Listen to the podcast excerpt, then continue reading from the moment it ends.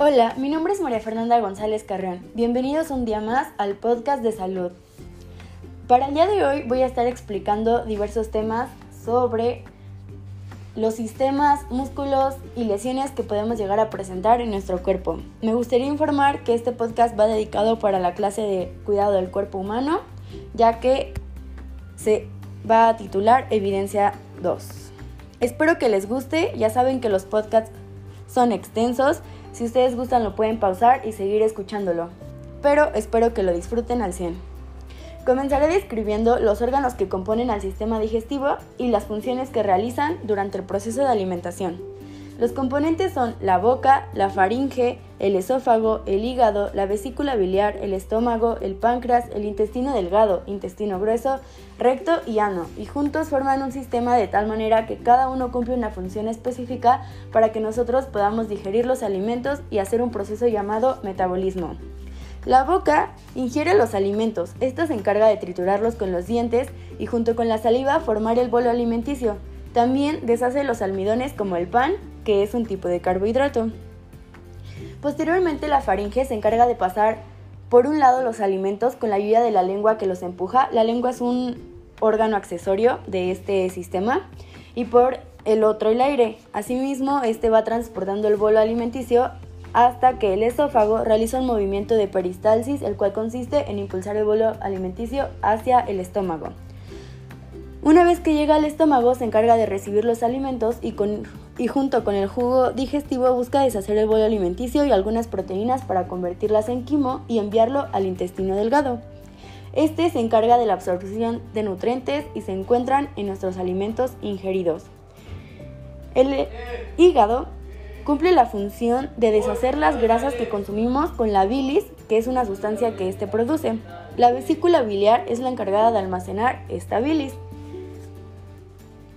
El páncreas regula el nivel de insulina de acuerdo con los carbohidratos consumidos para mantener nuestro cuerpo bajo control y no padecer de diabetes o no tener exceso de glucosa en la sangre. El intestino grueso, junto con las bacterias que posee, intentan descomponer los alimentos y absorbe el agua para crear las heces o desechos fecales, materia que ya no tiene utilidad en nuestro cuerpo. Por último, pasa al recto que almacena las heces y manda señales a nuestro cerebro cuando quiere que sean expulsadas. Para esto requerimos de el ano, que es el encargado de evacuar las heces y mantenerlas adentro si es necesario. Este músculo se encarga de contraer y relajarse para poder evacuar la materia. Espero que les haya gustado esto, ya que para mí fue muy interesante el proceso de, de digestión de un alimento, porque no sabía todo lo que nuestros órganos hacían para poder digerirlo. Asimismo, me gustaría comentarles los factores de riesgo sobre diversas patologías como lo son la gastritis, el sobrepeso, la obesidad y la osteoporosis.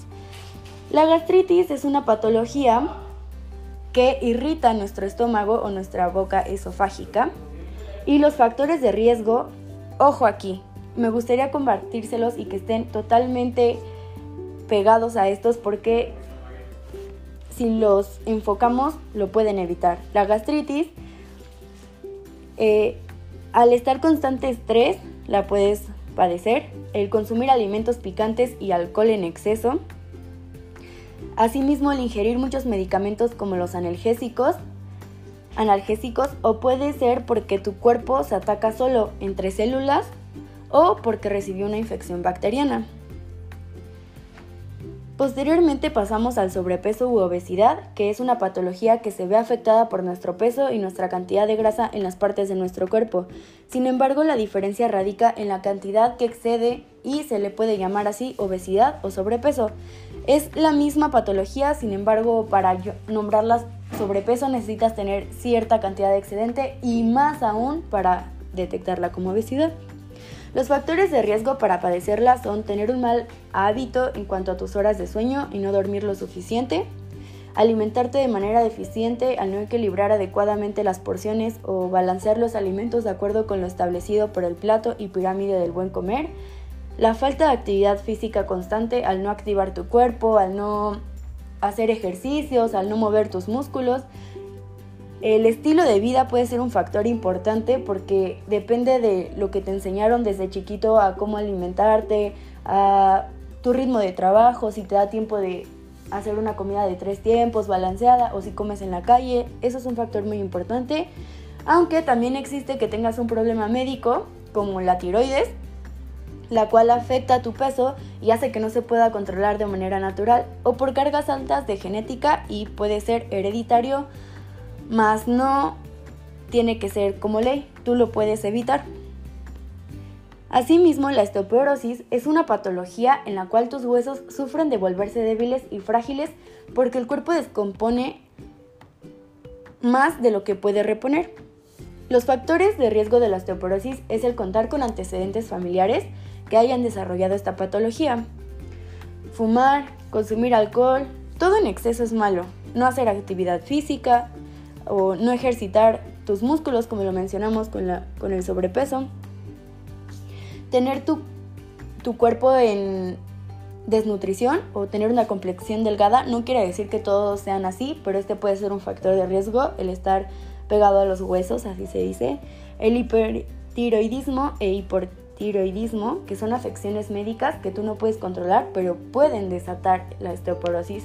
La ingesta de diversos medicamentos que alteren tu grasa corporal y tus huesos, o un mal hábito alimenticio como la anorexia, como lo mencionábamos antes, porque afecta tu, tu grasa corporal.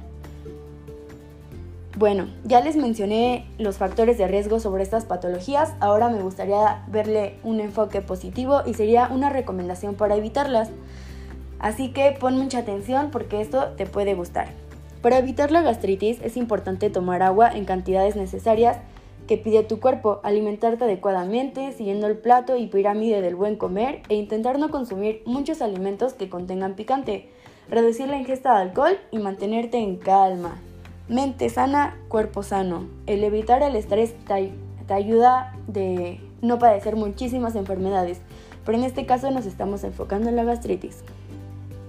El sobrepeso o la obesidad, la recomendación es acudir a un médico especialista, bariatra y a un nutriólogo para que lleves una dieta completa, balanceada, suficiente y nutritiva. Asimismo, es importante hacer actividad física, practicar un deporte y tomar agua natural. Para la osteoporosis es importante consumir calcio, vitamina D, nutrirte adecuadamente y realizar actividad física. Como ya notaste, algunas de las recomendaciones se repiten y es que es muy importante que realices actividad física, que te alimentes adecuadamente y que estés súper bien hidratado al tomar agua natural. Estos tres son un factor común. Pero ya en cada una te mencioné algunas cositas extras que puedes hacer para evitarlas. Asimismo, quiero compartirte el concepto de fiebre. ¿Por qué? Porque es importante saber qué es la fiebre, qué la causa y cómo prevenirla en caso de que te encuentres con alguien que tenga fiebre o tú mismo que la estés presentando. La fiebre es el aumento en la temperatura del cuerpo humano a medida que sobrepasa los rangos de la que tenemos habitualmente, la que podríamos decir como normal, por cierto periodo de tiempo. Las causas de la fiebre pueden desatarse por diversos acontecimientos, entre ellos está la menstruación, cuando las mujeres estamos menstruando puede que nuestro rango corporal se eleve, eh, el realizar alguna actividad física o ejercicio porque estamos liberando eh, diversas sustancias que hacen que nuestra temperatura se eleve, el experimentar alguna emoción fuerte, la temperatura del ambiente, un medicamento, la exposición al sol, una infección o enfermedad que se esté desarrollando en tu cuerpo pueden hacer que padezcas de fiebre alta. Los cuidados para alguien que presenta fiebre son utilizar ropa liviana o intentar estar con la menor cantidad de prendas posibles, beber líquidos para mantenerte hidratados y tomar analgésicos como ibuprofeno o paracetamol y consultar a, una, a un médico si la fiebre persiste. Esto me gustaría hacer mucho énfasis porque muchas veces creemos que la tenemos controlada, pero si pasa cierto tiempo es necesario acudir a un médico. Asimismo, existen remedios caseros como frotar alcohol y poner trapos húmedos en la frente o baños de agua tibia o, fría, el rango más elevado que aguantes para regular tu temperatura. ¿Cómo saber que tenemos fiebre? Bueno, existen tres maneras de medir la fiebre, axilar, rectal y oral. El rango de la temperatura axilar normal está entre 34.7 centígrados y 37.3. Una vez que exceden estos límites, es importante acudir a un médico. La rectal está entre 36.6 centígrados hasta los 38 centígrados y la oral está en 35.5 centígrados a 37.5 centígrados. Esta temperatura depende de la condición, eh, el ejercicio, infección, el momento, tu sexo o tu edad. Una vez que terminamos con el tema de la fiebre, voy a pasar al aparato excretor, su función en cuanto a la producción de orina. Los componentes que están dentro del aparato excretor son los riñones, los uréteres, vejiga, uretra, esfínteres y suelo pélvico. Todos estos hacen un trabajo en conjunto para formar la orina, pero te estarás preguntando, ¿para qué sirve cada uno? Bueno, pues los riñones se encargan de filtrar la sangre, quitar el exceso de agua y ellos crean la orina. Posteriormente pasan a los uréteres, que son pequeños tubos o conductos que se encargan de transportar la orina de los riñones a la vejiga. Pero, ¿qué hace la vejiga? Pues la vejiga se encarga de almacenar la orina y al ser un músculo se contrae cuando tenemos la necesidad de expulsarla. De ahí pasamos a la uretra, que es otro pequeño conducto del cual podemos expulsar la, orina al exterior. Y de ahí, pues ya desecharla pero existen dos componentes más que son fundamentales durante este aparato. Los esfínteres, que son músculos que nos ayudan a contener la orina para cuando no tenemos necesidad o para, para mantenerla en su lugar cuando no podemos evacuarla. Y el suelo pélvico, que es el que ayuda a mantener a la vejiga en su lugar, en su posición. Nuestro cuerpo tiene tres tipos de músculo, cardíaco, liso y esquelético. A continuación te voy a dar cuáles son sus diferencias y para qué sirven cada uno. El músculo cardíaco es caracterizado por tener control involuntario, como el del corazón. Tú no puedes controlar cuándo se mueve tu corazón, a qué ritmo. Por eso se le llama músculo cardíaco y está presente en nuestro cuerpo. Posteriormente pasamos al músculo liso, que se ubica dentro de las paredes de los órganos como el páncreas, el hígado y funcionan solo con movimientos involuntarios. Igual al cardíaco, no podemos controlar cuando nuestros músculos como el del hígado quiere hacer un proceso o como el del páncreas que quiere regular la insulina, nosotros no podemos calcularlo, por lo cual es un movimiento involuntario. Y por último tenemos músculos esqueléticos que son los que están presentes en nuestros músculos que tienen contacto con el hueso. Estos los podemos controlar, ya que son de control voluntario como mover una mano, mover una pierna, nosotros podemos decidir cuándo movernos. Nuestro sistema musculoesquelético es el que nos da la capacidad de movernos, de estar estables, de tener control sobre nosotros mismos, pero puede llegar a presentar diversas lesiones como fractura de hueso, dislocación de las articulaciones, esguince, distensiones, desgarros de ligamentos, laceraciones de tendones y entre otras lesiones que pueden afectar nuestro cuerpo. Es importante acudir a un médico y no realizar actividades que nos puedan lastimar extremas si es que no tenemos conocimiento de ellas, ya que una fractura es un una lesión importante que puede causar un trauma en nuestro cuerpo.